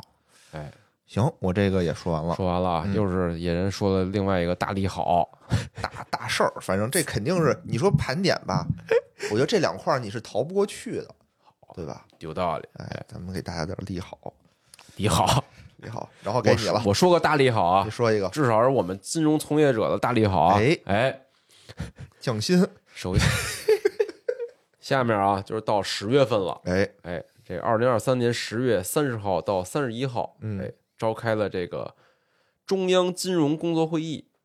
这个会哦啊，应该大家也也也应该有所耳闻，或多少听过，对对对对吧？大事儿，这哎肯定大事儿。这个为什么大呀？嗯因为这会啊是五年开一次，哎呦，比奥运会还长 啊！那是第一次是九七年的，你想，哦，第一次是九七年，等于每五年一次，咱这次是第六次。嗯但是呢，叫第六次，但其实又有不一样。嗯，以前都叫什么呀？前五次都叫全国金融工作会，哎，这次刚才也说了啊，嗯就是中央金融委不是成立了吗？哦所以今年就顺理成章啊，是第六次中央金融工作会议了。哦，哎，这也是站位比较高啊，嗯，等于是中共中央是吧？是党中央组织的这个会议。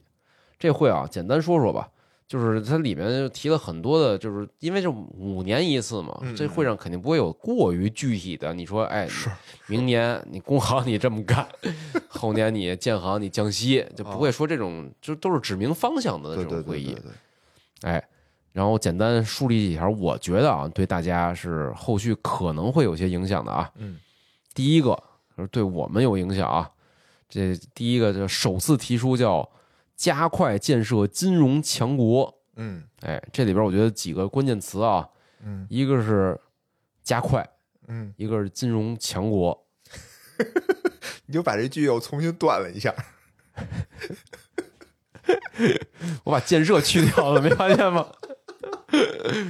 啊，对，应该这么断句，哎，就是加快建设金融强国啊。这里边有两个关键词啊，哎哎，一个叫加快建设，一个叫金融强国。你说的对，我先说啊，先说嗯金融强国，哎，我觉得叫叫金融强国是什么意思呢？嗯嗯你可以侧面的，你反过来理解，嗯是吧？那说明现在咱们的金融不是很强，嗯，对吧？加快建设呢，说明咱们不是很快，还能更快所以要迅速的、快速的建立起金融强国来。哦我们现在啊，哦是咱是咱咱是总资产是全球第一了，嗯但是呢，可能啊，在这个从这个各种金融体制啊、金融管理啊、金融机制的建设上，可能跟这种金融最顶级的这些国家还是有差距还。有差距，咱这盘子已经搭起来了，够足够大了，但是强不强呢？可能没那么强。哎，所以你快点强起来，嗯这也是为什么啊，从这个国家改成了中央了。嗯我觉得这也有原因啊。嗯第二个就就是那个跟咱们更息息相关了啊，也是跟刚才那个野人说那话题其实也有关系啊，嗯，叫坚决打好防范化解重大风险攻坚战。哎哎，这攻坚其实主要攻那哪两哪两两哪两块儿啊？一个是这个要这个，就是这是后就是一般开完金融工作会之后啊，各个部委啊会开这种落实会议，但是把自己的工作自己减一减，这减减哎，嗯。这个在这个银保监会的这个减活的过程中啊，就提出了，第一呢要积极支持化解地方债务风险，哦，哎，是。所以你看啊，这金融系统啊，虽然跟这个财政啊经常打架是吧哎吵架，之前也提过啊，但是呢，真到这个坎节儿上啊，这嗯金融监管机构啊还是有这个觉悟的，是，真金白银的又该掏还掏，是吧？积极的化解地方债务风险。对对对哎，第二个叫什么？优化房地产金融政策，就看出来嗯了吧？就是攻坚战，主要一个是地方债务，一个是哎房地产。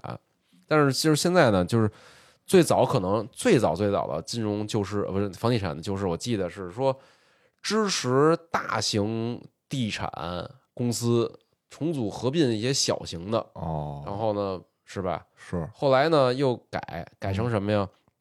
一视同仁，嗯因为当时就推测，就是让一些大型的国有的金融集团嗯去把一些出风险的，就跟银行似的，嗯，银行把大银行去托管嗯小银行是吧？就嗯想这么搞。嗯后来发现这个这些小中小的这个地产商啊，可嗯能还是可能救不过，不一定救得过来，是吧？后来就是说这一视同仁，大家都能对对对民营，我也你也该该从我这儿贷款也能贷。对，后来改成白名单，现在已经改成叫保交楼了。哦，我觉得保交楼是最重要的，对对对，我觉得你就是你的。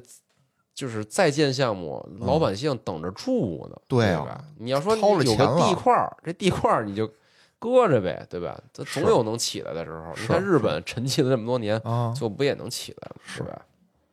然后还有什么呀？充实货币政策工具箱，哦，这是我刚才说的啊。一般一提工具箱，人好像就知道我来活儿了。自己认领一摊儿，而这个你看啊，就是不是说啊嗯用好啊货币政策工具箱，叫嗯充实。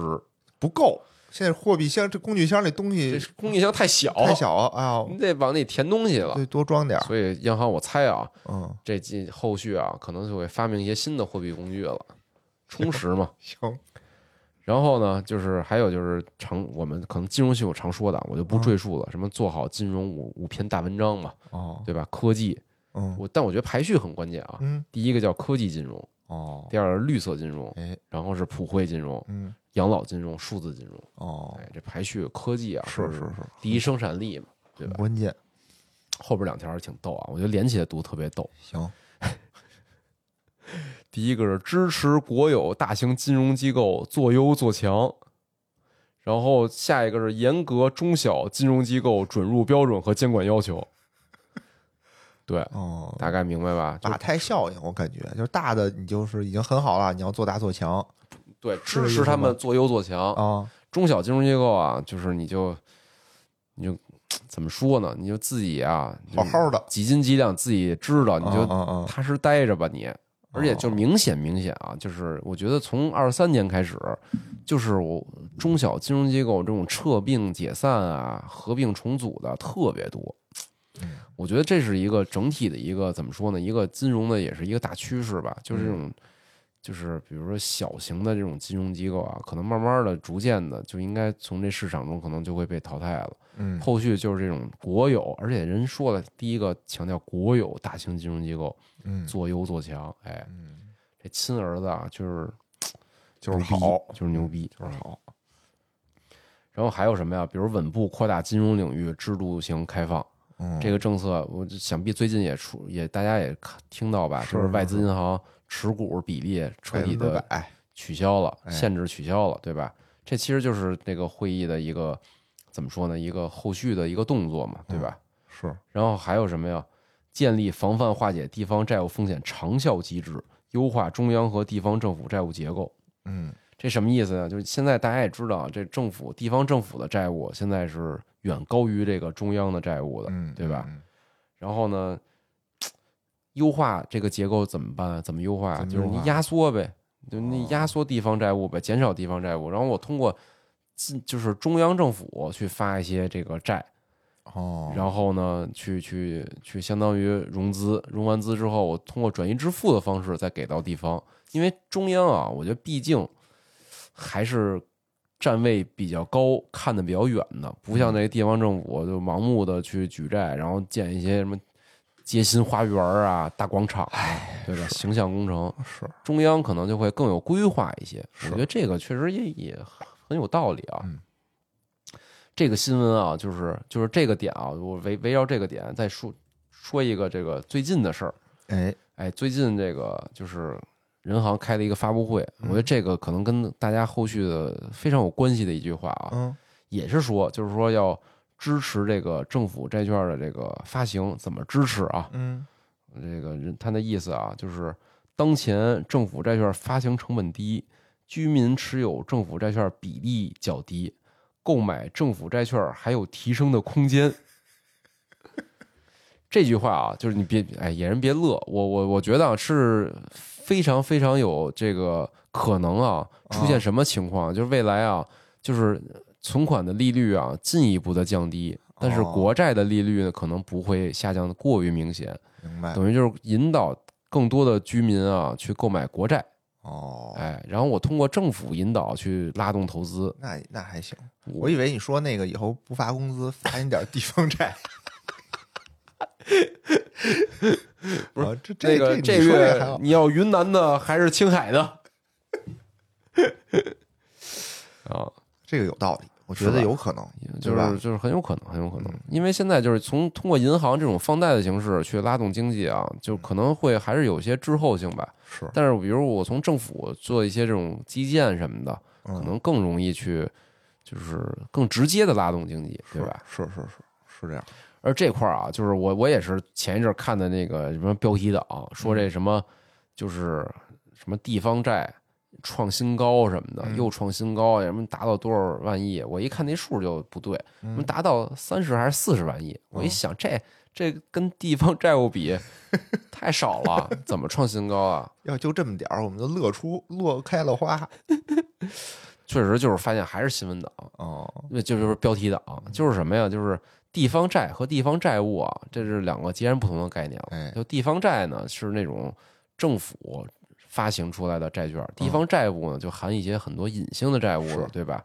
具所以它体可以听我们之前的那一期，哎哎叫这个地方债的前世今生。哎，对对吧对对，嗯。所以这个新闻其实是政府在干什么事儿呢？就是这种隐性债务啊，他希望之前也讲过，通过置换债的方式，嗯用这个政府的这个债呢，去把这个置换掉这个地方隐性的债务。明白。所以就是在这个置换的过程中呢，那肯定是此消彼长嘛，就是地方债的规模会变得越来越多，隐性债的规模呢可能就会有压降，嗯，对吧？因为我置换了嘛，对所以你说这什么创新高啊，就真是就是危言耸听，就是是嗯但实话说，确实也不不不少，也不少，也不少啊。不是不是所有创新高都是利好。这个是那个中央金融工作会啊，这是啊五年一次的一个大会，所以后续咱们看吧。就是我觉得未来五年的很多的金融政策啊，嗯可能都能从这个会上找到一些这个哎蛛丝马迹，是吧？对对哎对对对，是啊下一个啊，紧接着啊，就是这个十一月份的时候，嗯十一月份的时候呢，又一个重磅的管理规定，哎，嗯出来了。十一月啊，金融监督呃，金融监管总局啊，发布了这个叫《商业银行资本管理办法》，哦，这个也比较牛逼啊。这嗯至至少我觉得在金融行业里啊，嗯是比较重磅的一个是一个管理办法了。是这其实就是什么？就是中国版的巴塞尔协议三哦啊，就是中国的八三。我们也要有我们自己的这个巴塞尔协议。啊不不不，就是参照八三协议，嗯就是美国各个国家都是参照八三，可能制定国内的一些监管哦啊，。原来就是我们就直接用的。不不不，每年就是一直都有这个资本管理办法，它只是哦咱会配合着巴塞尔协议的修订进行修订。哦，那这次呢？这次是这个配合的是八三哦，进行了修订。这个办法你猜猜多少字？多少字？猜一个，办法应该没太多吧？这你往多了猜。两万字。这个办法啊是三十五万字，我操！这个因为什么呀？不好就是执行啊。这个资本管理办法里有很多这种资本的计量方法，哦然后这种风险资产的计量方法都是在附录里，就是各种各样的公式啊、表啊，一堆这种怎么报送啊什么的。我操，说是史上最长的监管规定，是三十五万字。这一般人看不懂，我觉得。本来啊，我我之前说是发的这个，我想看看来着，啊后来就算了。看完可能就是该是那个龙年盘点了。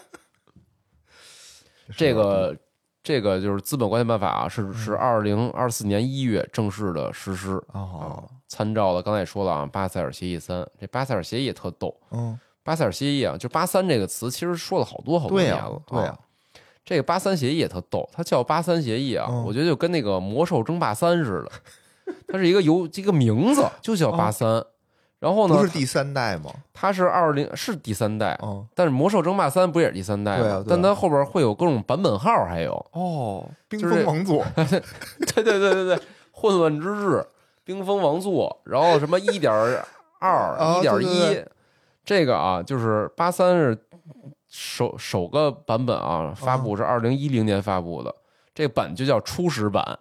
哦，然后呢，一七年啊啊，发布的叫最终版，但是呢，一八一九年呢又打了两个补丁，所以所以现在最新的这个，这反正它就起了各种各样名字，就打补丁的时候啊，他啊可能就不叫什么。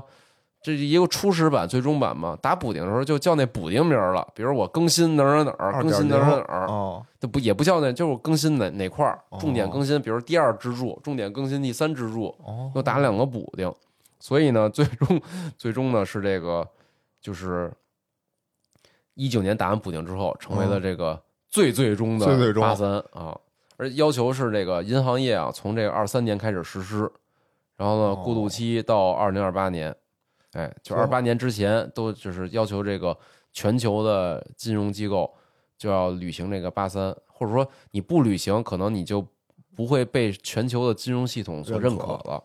对对，就得执行这个叫做八三再也不改版，打死也不改版，是吧我觉？得它就叫最新版可能最好啊，就老能叫这名儿，那你下个版怎么办？最新点就是二点零一直叫最新版啊，对吧？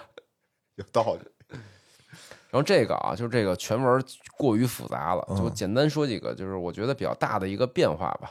第一个变化啊，就是它开始进行这个分档管理了，哦就是银行不同档，你的这个整个的管监管要求可能就不一样了。哦，然后就是按照那个规模嘛，什么国有制、大型国有制、没没没分，制。操大哥，他这个八三的分档是按那个国际来的，人他妈国际哪有国国不是，我觉得国有大就说这意型银行，思，不是还是按这资资按本总资产，总资产总资产啊就整体吧，它它还比较细，有几项，但我觉得最有代表性是总资产，哦，然后分成一二三档，一档最高嗯，啊，一档的总资产是五千亿以上就算一档，哎呦，嗯不够看的呀！真是，我说就是这个八三的标准在中国啊，啊真是可能都是第一档啊。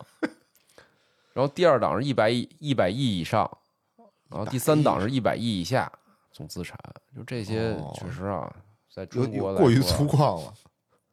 对它有，比如说，比如第一档，哦，它对于信息披露可能要求就更多一些，你披露的更全面一些得，大概就这些吧。明白。然后第二个变化啊，它这个对于这个资本充足率，因为就是巴塞尔核心的核心就是这个资本充足率这是它第一支柱嘛。是，然后资本充足率里边，它加了一些系数，嗯，就是比如我核心一级资本充足率是百分之五，嗯，但它呢还会按你的这个风险加权资产，再额外乘一个，比如百分之二点五，哦，记到你你必须有这个补足这个算到那个核心资本里，哇，这就嗯嗯。太细了。这一下就百百，你相当于你的核心一加上百分之二点五，之前百分之五就百分之七点五了，哦。对吧？同时呢，比如像这种系统性重要银行，因为咱们有这国家的全国的系统性重要银行，哎，然后呢，咱们国家也有一些世界全球的系统性重要银行，哦比如工行这种，对吧？嗯，还会再额外加点儿，等于就是相当于哦你这个盘子越大，你对于你的核心资本的要求就越高了。等于就是未来就对银行的整体的监管的趋势啊，嗯，我觉得跟那个金融工作会的那个精神也是有点类似啊，就是说嗯，可能会支持这个大型 金融机构做大做强啊，中小型的可能慢慢的就越来越难，嗯哦，是吧？嗯嗯，反正这个就是简单说说吧，因为全文也过太长了，太长了。有兴趣的可以自己看一看。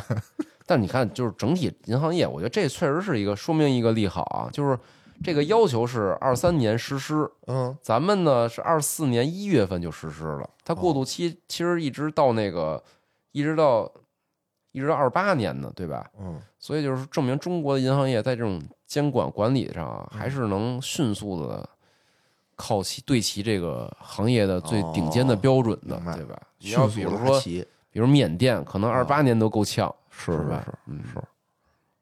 哎，这这是这个我分享的这个最后一个吧。行啊，啊，我最后说一个短的吧，说一短的，非常短哎。的，但是我觉得这个这个新闻还挺挺好的，哎，就是中国汽车出口首次超过日本，成为世界第一。哎呦，哎，二零二三年的上半年，中国汽车出口已经超过了日本，成为世界第一。一月至十月，中国新能源汽车的销量达到了七百二十八万辆，同比增长三十百分之三十七点八。我其中新能源的汽车出口近一百万辆，同比增长近百分之百。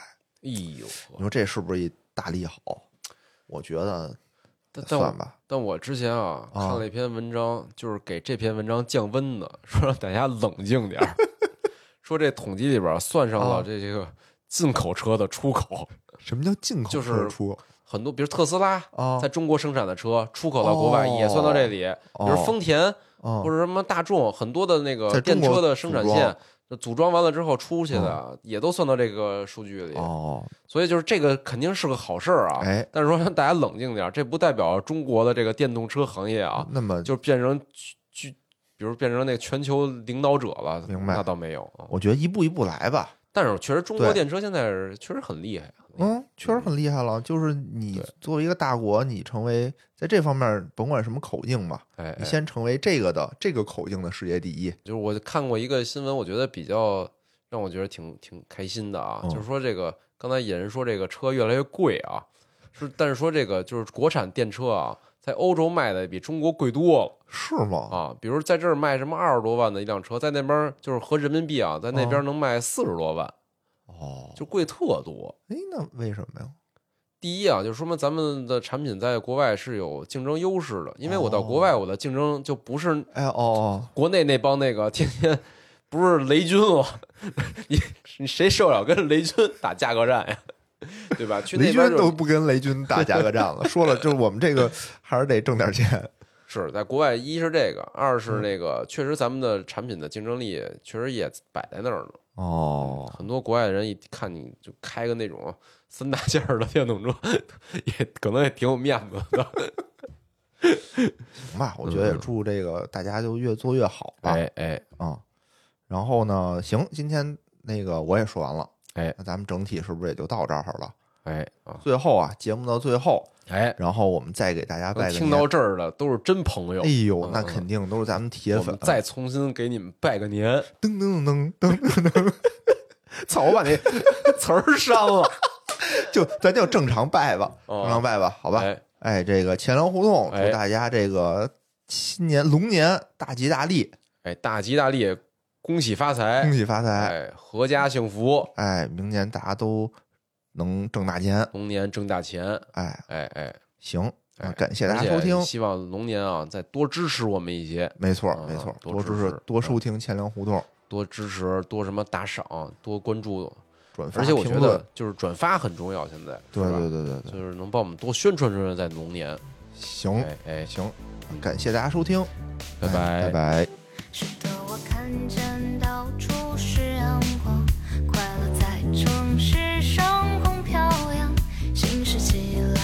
伤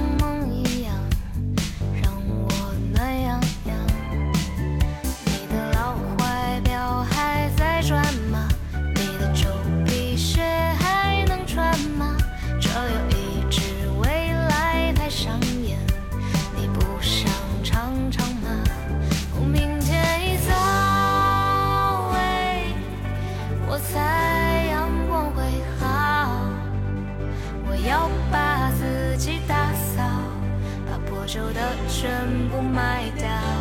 哦，这样多好，喂，快来吧，奔腾电脑，就让他们代替我来思考。